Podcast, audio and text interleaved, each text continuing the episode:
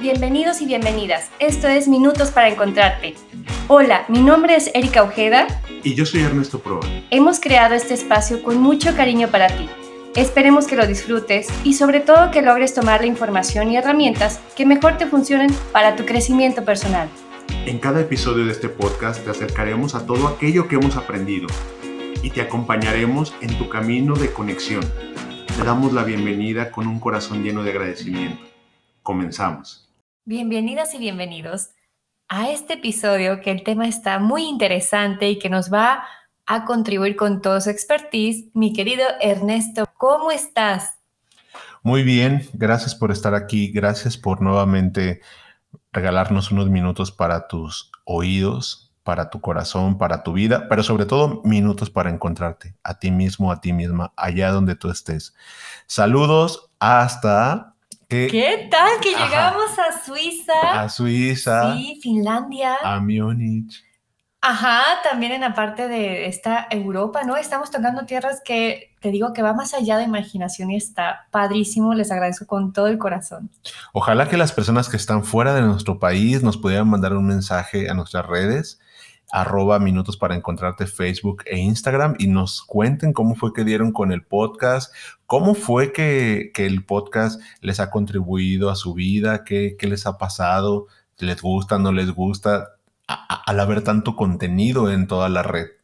Y sobre todo como hispanohablantes, cómo nos podemos ir conectando, ¿no? Y es cuando esta red se va tejiendo, una red de, pues de vivir más plenos, más tranquilos, más en paz, ¿no? Claro. Bueno, el día de hoy me gustaría que comenzáramos con una frase antes del título del amor antes del título de lo que vamos a hablar, antes de todo lo que vamos a, ver el día de hoy. Y la frase es la siguiente. Yo ser tu cielo o tu paloma. Yo no quiero ser tu sombra. Yo solo quiero acompañarte, que tus mares infinitos se conecten con mis ríos. Conocer a tus amigos y juntarlos con los míos. Yo no quiero acorralarte, quiero verte entre gaviotas conocer tu disidencia, respetar tu independencia, sin ponerle nombre al ruido que provoca tu existencia. Yo no quiero que me llores, aunque yo llore por tu ausencia. Y si algún día de suerte se te ocurre quererme, ser tu futuro y presente. Yo no quiero enamorarte, quiero que te reconozcas. Este es una, un fragmento de la canción de Vivir Quintana que se llama En las luces de la tarde. Y para mí es una referencia del tema que vamos a hablar hoy. Cómo, cómo sanar estos vínculos de pareja, cómo reconstruir el amor de la pareja después de que hemos pasado por un periodo de decepción o después de que hemos visto el amor romántico caerse a pedazos y volver a confiar. Y la canción de lo que habla es de un amor que no es codependiente del otro. No es la canción típica de no puedo vivir sin ti o te quiero poseer. Es una canción donde ve a la otra persona siendo libre y esta persona está feliz porque esa persona justo es libre. Y entonces en eso versará el día de hoy este episodio para que puedas tú reconocerte dentro de ti en todos los aspectos que hay para el amor. Y para ello, me gustaría que hiciéramos un primer ejercicio. Y este primer ejercicio va a consistir en que corras, tomes un papel, una pluma, un lápiz o lo que sea. Servilleta se puede. Servilleta se puede. y tu pizarrón o donde estés, ¿no? O si eres tecnológico, pues bueno, tomas tu celular, tu móvil, tu, tu lap, lo que quieras y vas a anotar lo siguiente vas a hacer un listado de las personas de las cuales más herida o herido te has sentido a nivel de pareja a lo largo de tu vida. No importa si hayan sido o no pareja, sino es decir, que tú hubieras tenido una intención amorosa. Solamente, por ejemplo, con pensar en alguien que hubiera querido trascender y que llegara algo más de amistad. Pero que te hayas sentido herido o herida, que te gostearon, ah, que te mandaron el que te pusieron el cuerno, que lo que haya pasado. Que tú te hayas sentido herido o herida. O la pareja actual, puede o ser. la pareja actual. Wow, ok. Muy bien. Y entonces, ya que termines, a cada uno de ellos les vas a poner o de ellas les vas a poner qué fue lo que te lastimó. Ay, Dios. Sí, ¿Qué fue exactamente eso que hirió? Me puso el cuerno, sí, pero a todos nos pueden cuernear, pero eso no significa que yo tenga la misma herida. Ah, claro, puede ser que la infidelidad es un, en el fondo es la confianza se acabó, no soy suficiente para él. O sea, eso es tocar el origen de esa herida, ¿no? Así es. Ok. Bien. Ahora, en otro lado de la hoja, vas a notar ahora todas las personas a las que tú consciente o inconscientemente has lastimado en el rubro de la pareja. Ay, qué buen la... Bueno, completar el lado de la moneda, ¿no? Claro, porque normalmente luego tenemos vendido lo que a nosotros nos ocurre. Pobrecito de mí, me hizo, me dijo. Hay un meme que a mí me encanta que dice, ¿Cuál? dice, oye, este, ¿por qué terminaron? Y entonces dice la persona, ¿cuál quieres? ¿Mi versión o la de mi ex? Porque en la de mi ex está buenísima. Es más, hasta yo me caigo gordo. claro, porque podemos componer esa botarga de víctima, ¿no? Claro, Y en el sentido de darle la vuelta a la hoja y poner a quienes hemos herido, es como tomar esa conciencia. así es. Bueno, ya que tengas igual, que te imagines qué, qué área, qué parte de la vida de esa persona tú también lastimaste con ese hecho. Yo, por ejemplo, puedo reconocerme que en muchos momentos, recuerdo yo una, una expareja que me puso el cuerno en un, en un centro comercial y yo llegué, y, bueno, estaba en la preparatoria y llegué y, Ah. ¡ah!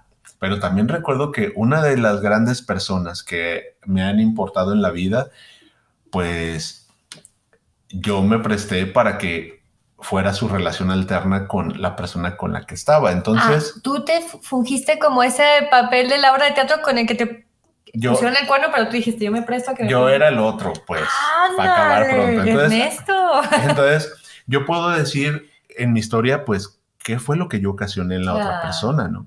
Claro. ¿Cuáles son mis daños laterales? Bien, ya que tenemos una radio- radiografía de tus dolores, de lo que te ocurre, ahora me gustaría que anotaras qué áreas de tu vida ha permeado esa desconfianza y ese dolor. Clarifícalo, ponlo. A ver, ejemplo, si en el origen de la herida de que yo ocasioné es la falta de amarme, de mi autoestima, porque siempre me comparaba con cuerpos padrísimos de mujeres fit y realmente yo me sentí menos cuando fue en otros novios el cuerno. Y entonces, eso es trabajar, eso es hacerlo como evidente. Sí, por ejemplo, aquí tendríamos el cuerno Ajá, y luego ya diríamos, me cuerneó, ay, me pegó en mi autoestima del cuerpo, porque yo dije, no me eligió a mí porque tengo un cuerpo que no es el que se espera. exacto. Y entonces, ¿cuál fue la consecuencia? ¿Qué hiciste a partir de eso? No, pues me odié mucho. Entonces, pero, ¿qué pasó? En acciones, Oh, para que podamos dimensionar la herida. mm, qué buena pregunta. Entonces, ya que tenemos la radiografía de cada uno, puedes parar el podcast, por favor, nada más no nos dejes de escuchar y hacer tu análisis tanto de lo tuyo como de lo de la otra persona. Y ya cuando tengas los dos balances, podemos darnos cuenta en qué área mayoritaria ha estado pegando las heridas que ha ocasionado que perdieras. Y fíjate que va a ser una frecuencia específica, porque en, en tu sintonía, pues a lo mejor la autoestima ha sido de años, desde que estabas morro, ¿no? Y fuimos creciendo en adolescencia y esa autoestima no se sanó. Entonces llega alguien, llega la infidelidad y ¡pum! Como que te recuerda toda esta parte. Y podemos verlos como maestros. Sí. Bueno, ahora yo me brincaré al amor romántico. ¿Qué área del amor romántico se dañó con eso? Porque se supondría que en tu expectativa, las personas que se encuentran y se quieren no le puede gustar a otra persona. Ay, Y que tú en el cuento de hadas, pues serías Blancanieves, tienes que ser la mujer más deseada del condado. espejito, espejito. Claro. Y esa es una herida, Pero también Ah. necesitamos ubicar. Yo me puedo quedar solamente con la superficie, pero lo que yo te invito es cuál es la creencia sobre el amor de pareja que necesitas cambiar porque actuaste en base a algo irreal. Ya la tienes, amigo, amiga. Ya que lo tienes claro, mientras esta creencia no se modifique, solamente cambiamos de diablito, pero no nos salimos del infierno. Buscamos Bueno. al mismo monito o a la misma monita, al mismo chico, a la misma chica, pero con diferentes circunstancias, pero resulta que es la misma cara, la misma situación, la misma todo. Ay, es que lo conocí en el cine. Ay, ahora este lo conocí en Tinder o en Grindr o en donde tú busques. Y sabes que ahí dicen las leyes universales. Lección no aprendida, lección repetida. Así es. Si lo, si lo analizamos desde ahí, para yo poder no repetir la lección, necesito hacer consciente toda la lección. Exacto. Porque a veces creo que por saberme el título del párrafo, de, del capítulo, ya con eso tengo. Y no, se vuelve una fantasía y se vuelve un rastro. Bueno, ya que hayas tenido toda la claridad de esto, vamos al concepto de la deconstrucción. ¿Qué entiendes tú, mi estimada Erika Kika, de construir primero? Vamos a poner, ya lo habíamos Ah, visto bueno, en, en el sí. otro episodio, ¿no? Sí, Pero sí, lo vamos sí. a retomar. De ¿Qué es la- qué es- primero construir. ¿Qué es construir? Bueno, poner esos cimientos, las bases, como los castillos de una casa, ¿no? Que sostengan, que yo me pueda sostener en mis valores o en lo que a mí me mueve en el mundo. Eso para mí sería construir. Bien. La deconstrucción entonces sería quitar lo que yo he construido para quedarme con lo que me funciona. Ajá, lo, lo con el sí me sirvió, con lo que sí me suma, lo mantengo y vuelvo a poner peldaños. Claro. Si nos ponemos en modo víctima estilo Juan Gabriel, vamos a, después de un dolor y una herida, vamos a decir, no me vuelvo a enamorar. Totalmente. ¿Para qué? ¿Para qué? Si la primera vez que entregué mi corazón, Me equivoqué. me equivoqué. Esas ideas Ajá. que son dicotómicas, es decir, o es blanco o es negro, o confío o no confío, no Ah. nos llevan a la serenidad. Cuando estamos pasando por una herida y por un dolor, o cuando necesitamos reconstruir mi relación de pareja en la que yo estoy, si me polarizo, voy a comenzar a crear una bronca porque no me desconstruyo. La deconstrucción es decir, a ver, amigo, amiga, ¿qué te sirvió y qué no te sirvió de donde estabas? Que de esa idea no estaba fomentada en la realidad. Hay también una canción, hoy estamos muy, muy cancioneros, Andas muy inspirado, amigo. muy inspirado. Dice, es muy, muy viejita, pero yo lo pongo de referencia en la psicoterapia. Dice, si alguna vez te fuera infiel, tan solo por cambiar, ¿qué me dirías? ¿Qué te dolería más? ¿Pensar que te fallé, nuestro amor o el que dirán? Entonces, que te fallé, el ego, nuestro amor, el vínculo o el que dirán los otros. Entonces, cuando nosotros no analizamos qué es lo que nos duele de lo que nos ocurre, no vamos a poder saber qué nos sirve y qué no nos sirve, incluso estando en la relación. Oye, Ernesto, ya ubiqué que esto de Diario de una Pasión, la verdad, está súper jodido porque, pues, el güey es súper chantajista, bla, bla, bla. Pero ¿con qué me quedo? Porque pareciera que si quitamos el mito del amor romántico nos quedamos sin nada. O cuando alguien nos lastima, adiós, ya no me quedo con nada y comienzo a sufrir, a llorar, a llorar, porque no me vuelvo a enamorar totalmente. ¿Para qué? Pero lo ideal es que en tu hoja que tú escribiste tienes un buen parámetro de análisis de qué de las cosas nos están sirviendo y cuáles no. Ok, y entonces ahora llegar a ese balance y la desconstrucción. y la deconstrucción. Entonces, para deconstruirme necesito cuestionarme uno algo muy importante. Cualquier deconstrucción, si me quiero deconstruir, que no es el tema, pero bueno, deconstruir el machismo, Ujú. deconstruir el amor, deconstruir las cosas. La primera pregunta es, ¿cuáles son tus privilegios con la idea que cargas? No, hombre, Ernesto, ninguno. Yo no tengo ningún privilegio.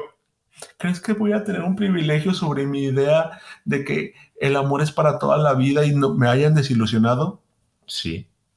¿Cuál sería el privilegio ahí? Porque si yo, ahora, imagínate, si mi privilegio es Si yo estoy teniendo una idea, voy a querer controlar y manipular por lo regular. No friegues. Sí, ¿te ha pasado?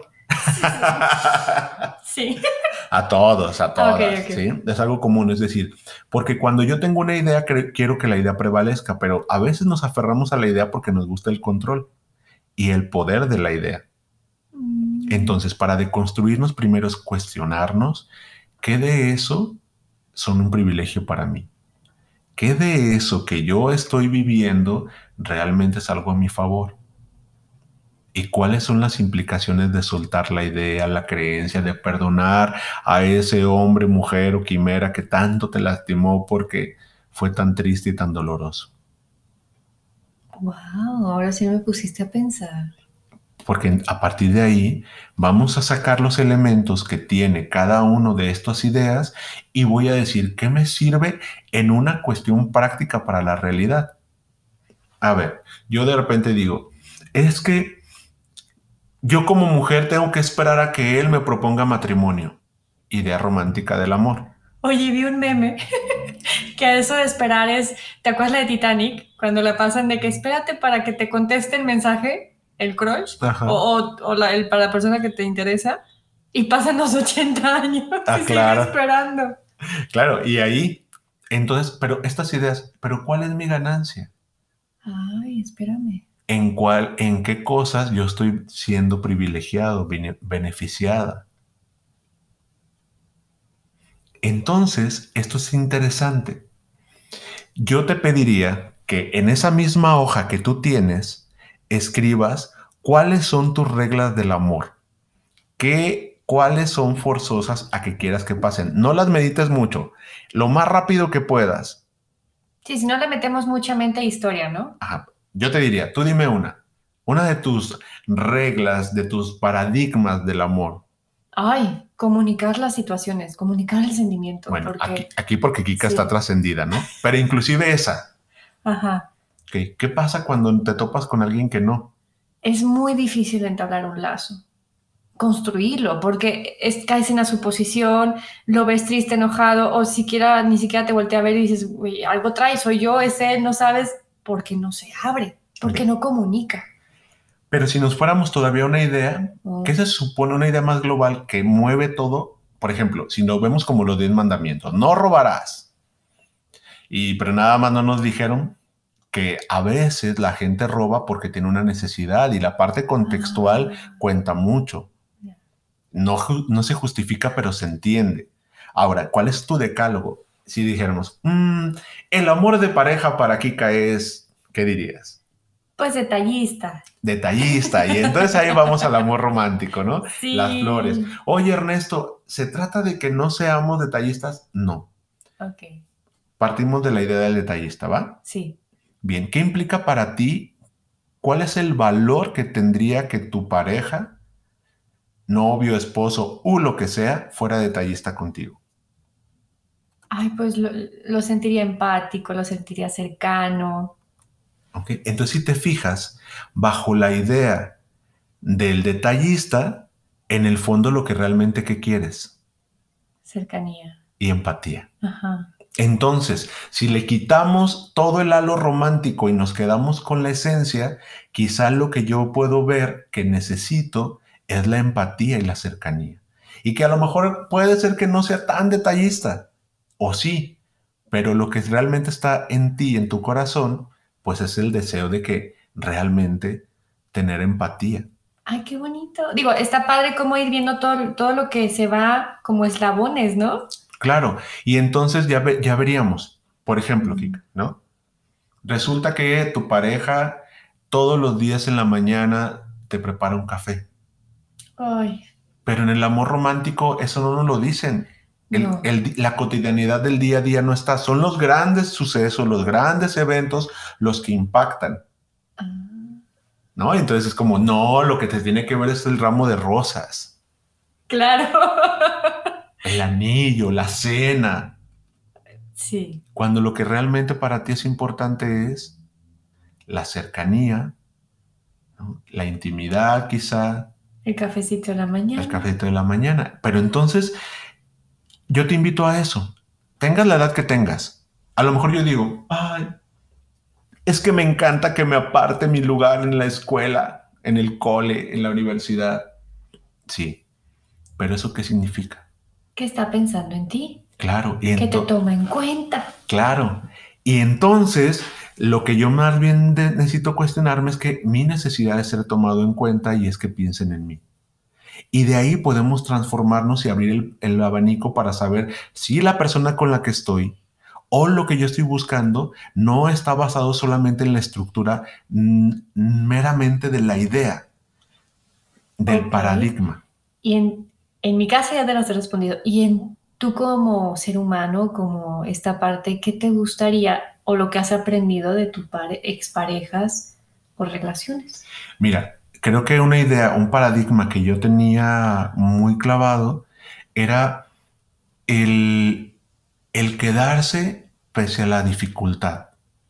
O sea, si truene llevar a Lampagué, que se quedara. Es una idea muy romántica, ¿no? En la salud y en la enfermedad, en lo próspero y en lo Ay, bueno, es que somos, yo soy romántica empedernida. Claro, pero si yo ubico lo que realmente, en mi caso, Ernesto, es el miedo a que me abandones.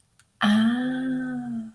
Yo quiero que tú me asegures que si tenemos un problema te vas a quedar, porque yo en el fondo lo que no quiero es que me abandones. Entonces, si le quito el paradigma de la salud y en la enfermedad, lo que realmente necesito trabajar es el vínculo. Primero, mi herida de abandono. Sí. Y segundo, en todas las ocasiones en las que a lo mejor yo puedo estar pasando por una situación y físicamente mi pareja no estar y yo sentirme acompañado o acompañada. Con o sin él. Así es. Ay, dale, qué interesante. Entonces, cuando quitamos el paradigma, vamos entendiendo la funcionalidad de lo que estamos necesitando del paradigma. El problema es que el amor romántico o lo que se espera nos está marcando una pauta y a veces la pauta no la reconocemos desde nuestra propia necesidad. Jalamos la pauta que está empatando a la necesidad que tenemos. Y vivieron felices para siempre híjole, super mito del amor romántico, una pendejada, una estupidez. Sí, sí nos habías dicho. Lo que pasa es que también lleva una carga muy densa, ¿no? O, demasiado carga esa frase de fueron felices para siempre. Ahora yo diría, para ti, Kika, y yo te voy a responder para mí, ¿qué significaría vivir feliz para siempre con alguien? Ay, es como un ultimátum. E, es así como, quédate ahí hasta que... Claro. En mi caso, él, quizá yo porque ya me meto en rollos más filosóficos, pero él siempre, él siempre es el presente. Y entonces yo digo, ah, pues, ¿qué, ¿qué, me gustaría? Pues alguien que quiera elegir ser feliz a mi lado. No que sea feliz, que seamos felices, no, que elija ser feliz a mi lado. Oye, y aparte como visualizarse para siempre, dices, ya, bueno, son 40 años al lado de él o 50 y así ronca y así se muerde las uñas y a lo mejor es mucho tiempo, pero eso englobaría para mí para siempre. Pero si me voy un día a la vez.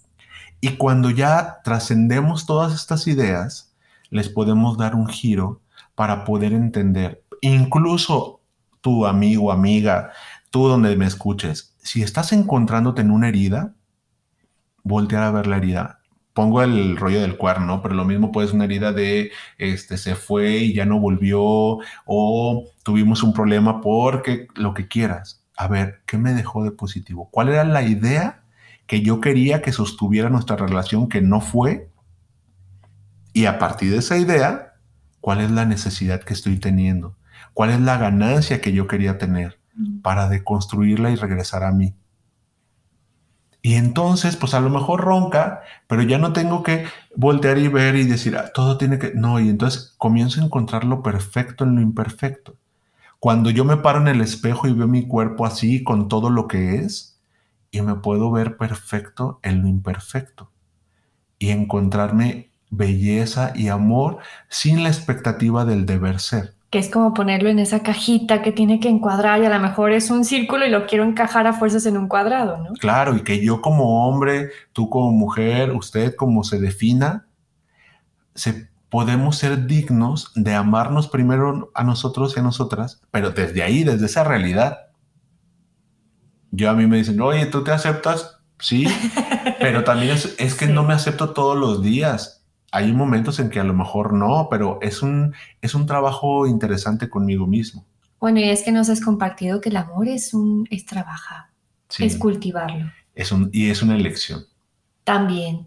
Bueno, ¿cómo sanar las heridas del amor romántico?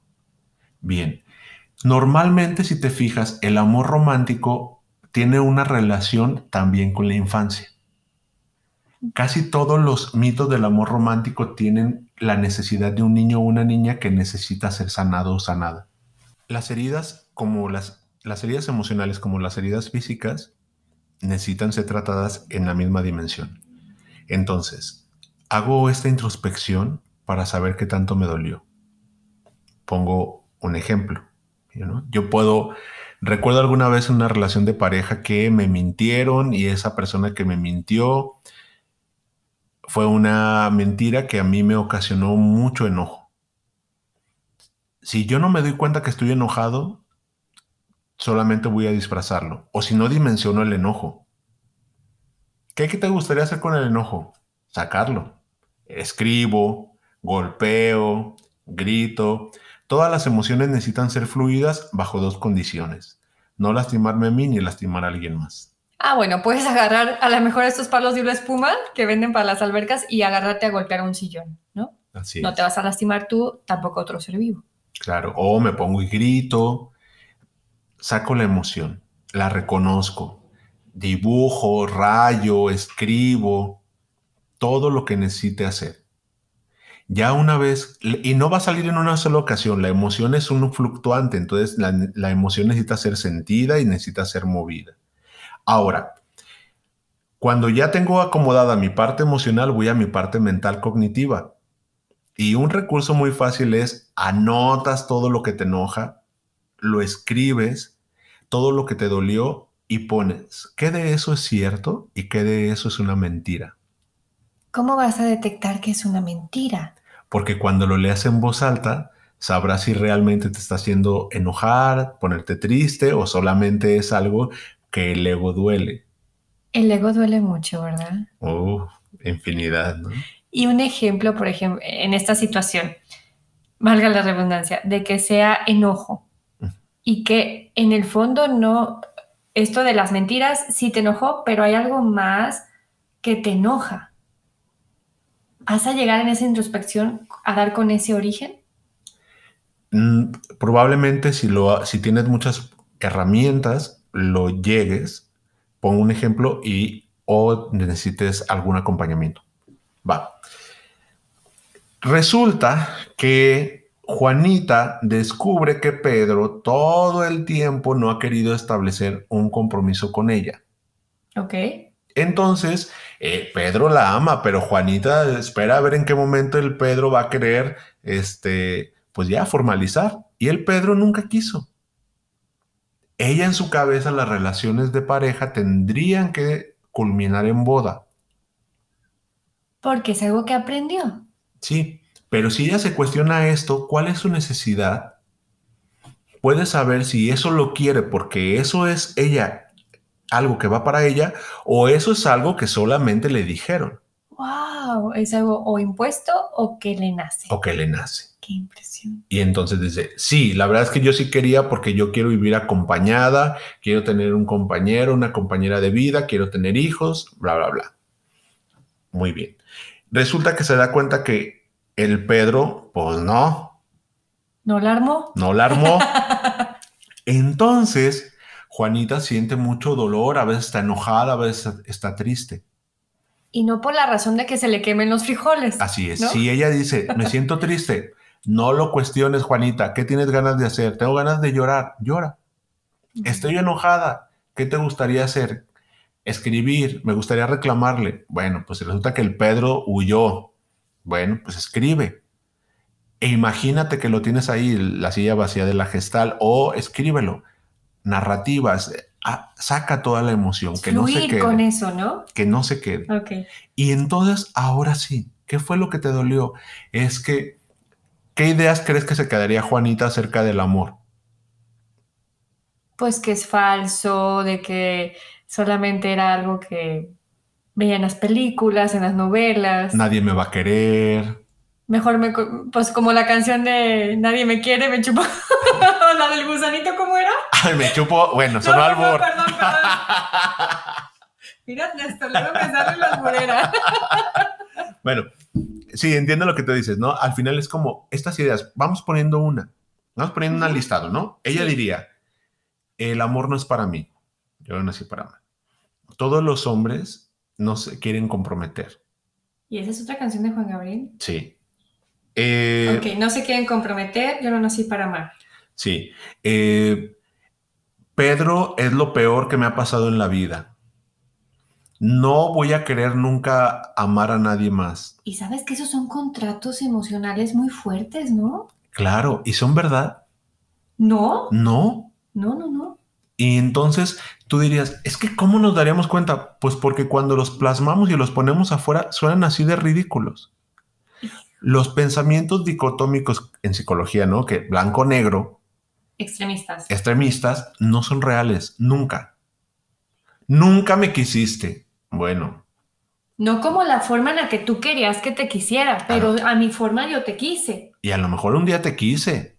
Sí. Mi mamá nunca tuvo un detalle de amor hacia mí. Si no lo hubiera tenido, te mueres, hijo, hija.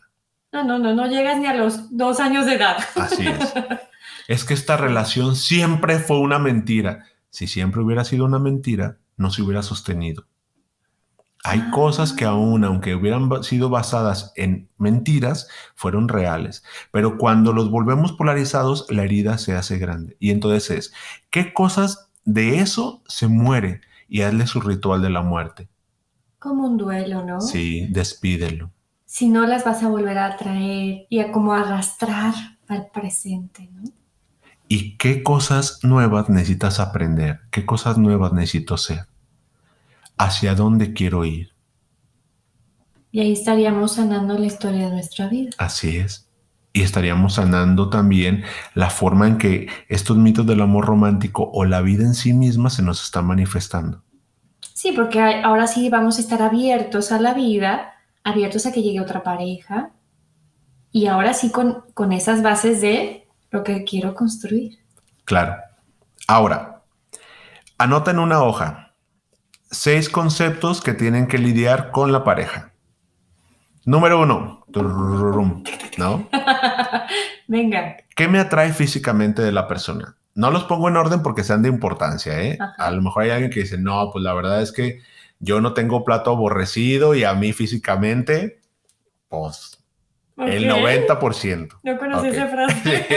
Sí, hay gente que no tiene plato aborrecido, ¿no? ¿Qué es eso? Sí, o sea, como lo mismo le das frijoles, se los come, lo mismo le da- Lo mismo va a ir a un restaurante, pues no tiene plato aborrecido. Le gustan todos, Ah, como gustan digo. todas, ¿no? Ok.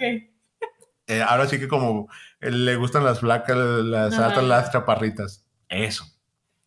Bien, físicamente, ¿qué estoy buscando? Ok. Económicamente, ¿qué estoy buscando? Uh, Intelectualmente, ¿qué estoy buscando? ay, súper válido. ¿Qué valores estoy buscando? Sexualmente, ¿qué estoy buscando? Socialmente, ¿qué estoy buscando? Y si usted es muy religioso, religiosa o muy espiritualmente, ¿qué estoy buscando? Pues ahora sí, en cada aspecto, profundizar. Haz tu listado y vas a poner en tu listado dos columnas, negociable y no negociable. También en esto, Sí, porque voy a elegir qué quiero, cómo me quiero prospectar para la vida. Y lo no negociable, mujer, hombre que me escuchas, es no negociable. sí, es como las reglas del fútbol de la cancha, ¿no? Yo les digo, oye, tarjeta roja, esto no es negociable. No, se Pero acaba. te lo tengo que dar a conocer, si no, ¿cómo vamos a estar bajo el mismo techo? Si yo no conozco estos parámetros y estos límites, yo no sé. Oye, Ernesto, esto se vuelve súper rígido la flexibilidad. Sí, pero yo por eso necesito evaluar después de hacer mi listado para qué quiero lo que quiero en el no negociable y en el negociable. ¿Cuál es mi intencionalidad de lo que estoy queriendo? Porque luego entonces, a ver, quieres un gato y te compras un perro. Quieres a alguien que haga determinadas situaciones y resulta que después no quieres la consecuencia. Ay, pues está muy completo, porque entonces social, sexual, económico, físico, Intelectual, intelectual. en valores. Sí. Socialmente es como, a ver, ¿qué? Es que me encanta, me encanta que, y eso también es importante cuestionarnos cuál es la consecuencia de eso. Alguien que llegue y dice, es que yo quiero una, un hombre trabajador. No, no, pues es que engloba mucho, está muy macro, ¿no? Está demasiado... No, y un hombre este, trabajador no va a tener tiempo para ti, porque va a trabajar. Ajá, ¿Qué tanto si quieres que sea trabajador, Claro. no? Es, quisiera un hombre extranjero. Sí, y ya ubicaste la, la, la lucha cultural, Pueden ser brechas culturales. claro, y todo lo que puede implicar. Entonces, en esta claridad, para entrarle a la cancha ya cuando, ya cuando estemos completamente sanados y sin el constructo emocional. Oye, sin la crema de los tacos. Así diríamos es. en México, ¿no? ya se la quitaste. ¿ya? Y sobre la realidad construimos cosas hermosas. Sobre personas reales construimos cosas hermosas. No, bueno, es que es autenticidad, es honestidad, congruencia, integridad. Y podemos encontrarle la belleza de la vida, el disfrute de la vida con lo que tenemos, con lo que somos. Cuando cada quien tiene sus parámetros. Pero, por ejemplo, a mí físicamente, yo puedo hablar por mí, ¿no? Yo físicamente hay cosas que no me interesan en una pareja, ¿no? Es como yo puedo, digamos, los estándares de belleza no son algo que en lo que yo estoy casado. No importa que no tenga pompas. No importa, ok. pero, pero sí que encuentre eso otro. Y puedo encontrar eso, eso atractivo, erótico, en otras formas de relación. Cada quien lo encontrará. Hay quien puede decir, yo necesito que forzosamente sea católico, apostólico, romántico, o que sea musulmán, o se vale. Porque si la religión para ti es algo que mueve y rige tu vida, pues necesitas a alguien que esté empatando en tu movimiento. Si el deporte es algo que rige tu vida, Claro, te va a gustar una pareja, incluso a lo mejor ahí la vas a conocer, que esté haciendo CrossFit, que esté haciendo triatlón, que esté haciendo toda esta parte deportiva. en el amor romántico yo voy a querer pensar que lo no negociable, ay, Kika, puede a lo mejor cambiar. No Recuerda que ¿verdad? no, ya nos zafamos de esas estupideces, Ya de es- esas pendejadas. Enamoramiento quedó atrás. No, podemos vivir el, el Ah, enamoramiento, pero teniendo inclusive claro que Ah. en dónde estoy parado, ¿no? Por más que esté, ay, bueno, pues, a ver, si yo ya sé que yo me enamoro y todo, pues sé que no le doy tres pasos a menos que algo ocurra. Oye, entonces en este caso me puedo volver a enamorar. Todas las veces que ¡Ay, quieras. qué bonito! Y además, perdónenme, les voy a quitar un mito que lo vemos en las relaciones de pareja. En las épocas anteriores, digamos en el 1900, en el 1800, la gente promedio, ¿a qué edad moría? No, pues a los 50. ¿De la peste negra dices? Sí, menos. Ay, pues 40. Ajá, o menos. ¿En serio? Sí, 35, 40. Ustedes piensen en la... Nosotros vemos las fotos de estos abuelitos. Por, por eso inclusive antes, culturalmente, una mujer que llegaba a los 40 ya era una mujer adulta mayor, casi, casi, ¿no? Ah. No sé si las veías en estas mujeres de las épocas, no sé, de los 40, 50, 1940, 1950, que las ves que automáticamente se cortaban el pelo, el- el- la ropa cambiaba, cosa que ahora ya no es tan común porque la visualización sobre la productividad, sobre todo, ha cambiado en hombres y en mujeres. No, de hecho, pues ya hemos llegado a edades de 90, de 90 y tantos. Claro, Y a los 40 estamos en el pleno apogeo. entrándole. claro. Muy bien. Entonces, el amor para toda la vida fue creado porque la gente moría joven. No, pues ahí sí lo cumplí bien fácil. Claro. Por eso yo me necesitaba casarme a los 16, a los 15. Ándale. Porque además, ¿cuántas mujeres morían en el parto? No, pues un montón, bebés también. Bebés también, y Sí. que entonces no teníamos ni el recurso, ni la tecnología, ni la asistencia médica. Por ejemplo, pienso yo que ahora va una mujer y, y le hacen un, un eco y le dicen, bueno, tu hijo trae el cordón umbilical este, enredado. Dos Vamos. vueltas. sí. Ajá, vamos a hacer una maniobra. Claro, y eso antes no, entonces eso iba a ser un desgarre a la mujer, bla, bla. El punto es que pues la perspectiva era diferente, por eso era para toda la vida. Ah. El amor entonces se construye y tú te puedes enamorar todas las veces de la vida. El deseo no muere, ya lo habíamos hablado alguna vez. Sí. Entonces, igual, por eso habrá personas de 70, 80 años que se pueden enamorar y pueden formar pareja. A esa edad sí. Y tener un proyecto de vida, sí, porque tendrán el proyecto de vida de pareja con las condiciones que quieran. Oye, pero es que, es que el amor, los hombres, las mujeres buscan, sí. Pero también hay hombres y mujeres de 40, de 50, de 15, de 20 que no están buscando lo que busca la mayoría si tú tienes 15, tú tienes 20, tienes 40, vas a encontrar. Pero vas a encontrar no como una búsqueda desenfrenada ni como un acto de azar, sino como algo que se sintoniza contigo, con tu energía y hacia dónde quieres ir. Cuando haces todo esto consciente, ¿no? Cuando te das el tiempo, reflexionas, quieres sanarte. Y nos movemos hacia un sentido de que él, la pareja realmente está hecha para que nos acompañe, no para que nos haga la vida. Y sabes que Ernesto, con toda esta introspección, es volverte a aventar al ruedo y amar. Y amar. Porque este viaje dura una sola vez, como para privarte, ¿no? De que no vuelvas a vivir en pareja o conocer. Y a lo mejor en el tercero te, vuelves a, a, que sea un día a la vez para mucho tiempo. Y, y que sabemos que en esta vida habemos personas puente y personas destino. Ah. Yo soy el puente para un friego de personas, o sea, a lo largo de la vida, no porque ahorita tenga una relación poliamorosa con tanta gente, no, que, pase, no, sino cuántas veces tú has sido la persona que lleva a esa otra persona a otro, a otro lado, ¿no? Ah, duramos tres meses y luego ya se fue y encontró otra cosa. Igual las personas en tu vida. No todas las personas son destino. Y lo importante de la pareja es construir, no llegar al final. Pues mira, ese esquema si no lo tenía en mis creencias. Sí quiero ser destino, claro, he sido puente. Y también como valorar qué es lo que me han hecho las otras personas que fueron puente en mi vida, ¿no? Claro. Y también asumir tu responsabilidad afectiva de todas las ocasiones en que también te has fregado más de uno. Sí. ¿verdad? Porque, claro, todos contamos nuestra historia de víctima y suena bonita. No, no, reconocer nuestros errores no se siente padre, es todo menos fácil, pero es muy liberador y muy sanador.